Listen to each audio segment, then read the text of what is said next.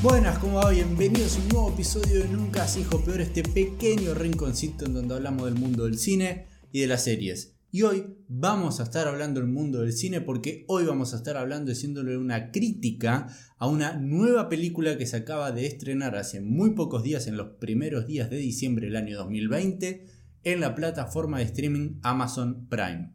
La película es Sound of Metal, pero antes de meternos con mi opinión, con mi crítica, por favor te voy a pedir de que si te gusta el contenido que realizo y las críticas que hago, que por favor te suscribas y le pongas me gusta a este video, que eso ayuda a una barbaridad. Ahora sí, comencemos con The Sound of Metal. Esta es una película distribuida por Amazon Studios, de la cual ya se encuentra, como bien dije, en la plataforma de streaming para que la puedan ver. Está dirigida por Darius Marder y también está escrita por él mismo junto con Abraham Marder. Para quienes no sepan quién es Darius Marder, él fue uno de los escritores de una película que quizás, quizás conozcas y hayas visto, que a mí en lo personal me encantó, me parece una película excelente, que es The Place Beyond the Pines. The Sound of Metal es un largometraje de 120 minutos de duración con una premisa muy sencilla, de la cual logran hacer un producto completamente entretenido en el cual nunca te sientas aburrido y vos sientas que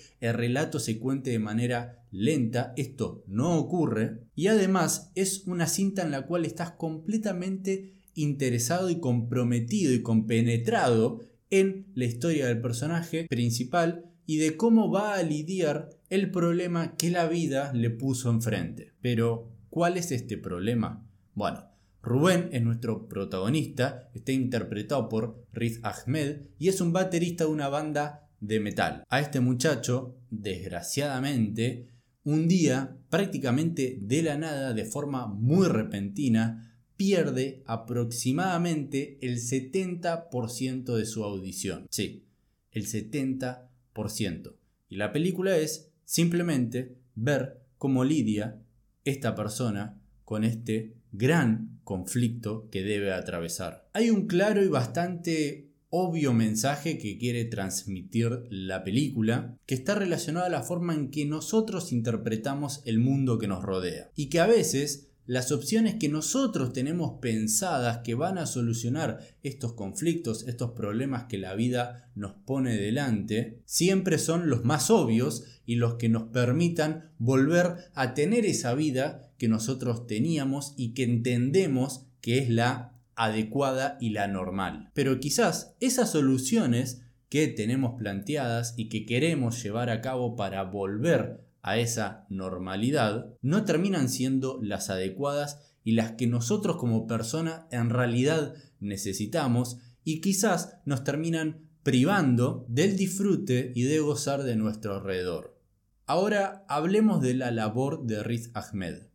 Sinceramente, hay que darle un gran, gran reconocimiento por el trabajo que hizo en esta película. Si no viste ninguna película de Riz Ahmed, por favor te voy pidiendo ya y de forma bastante respetuosa que por favor, cuando termines de ver esta crítica, este video, vayas y veas de forma repentina Nightcrawler. Peliculón una de mis películas favoritas del año 2014 luego de Whiplash. Muy bien, Riz Ahmed.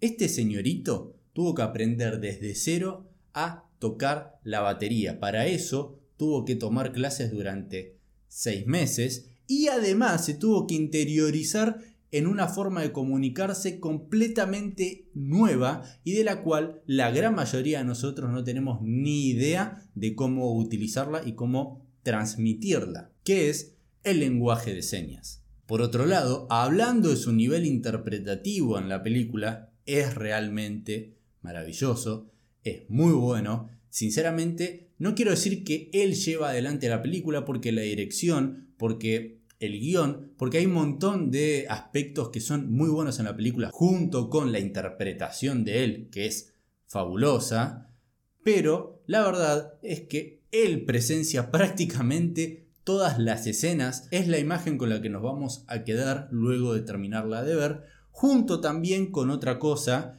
que, si no fuese por Tenet, para mí quien debería ser completamente nominada y ganadora de mejores efectos de sonido y de mixeo de mezcla de sonido tiene que ser para los próximos Oscars The Sound of Metal. Increíble, increíble el diseño de sonido de esta película, fabuloso. Sinceramente, no sé si es completamente real lo que nos mostraron, pero yo quiero creer y me hacen entender, me hacen sentir que esos sonidos que son plasmados durante toda la película son realmente reales. Sinceramente, Sound of Metal es una película que a mí me gustó mucho, me gustó bastante y yo la verdad que la recomiendo. ¿Y ustedes la vieron? ¿No la vieron? ¿La van a ver? Y si la viste, por favor déjame acá abajo en los comentarios cuál fue tu opinión, cuál es tu parecer que necesito y quiero saberla. Muy bien, sabes que me puedes encontrar en Instagram como nunca se hijo peor. Y perdón por ser reiterativo con esto, pero te voy a pedir que si te gusta el contenido que realizo las críticas que hago y subo en este canal, que por favor le pongas me gusta a este video y que te suscribas, que eso ayuda un montonazo. Y muy bien sabes que nos podemos volver a ver en un próximo episodio.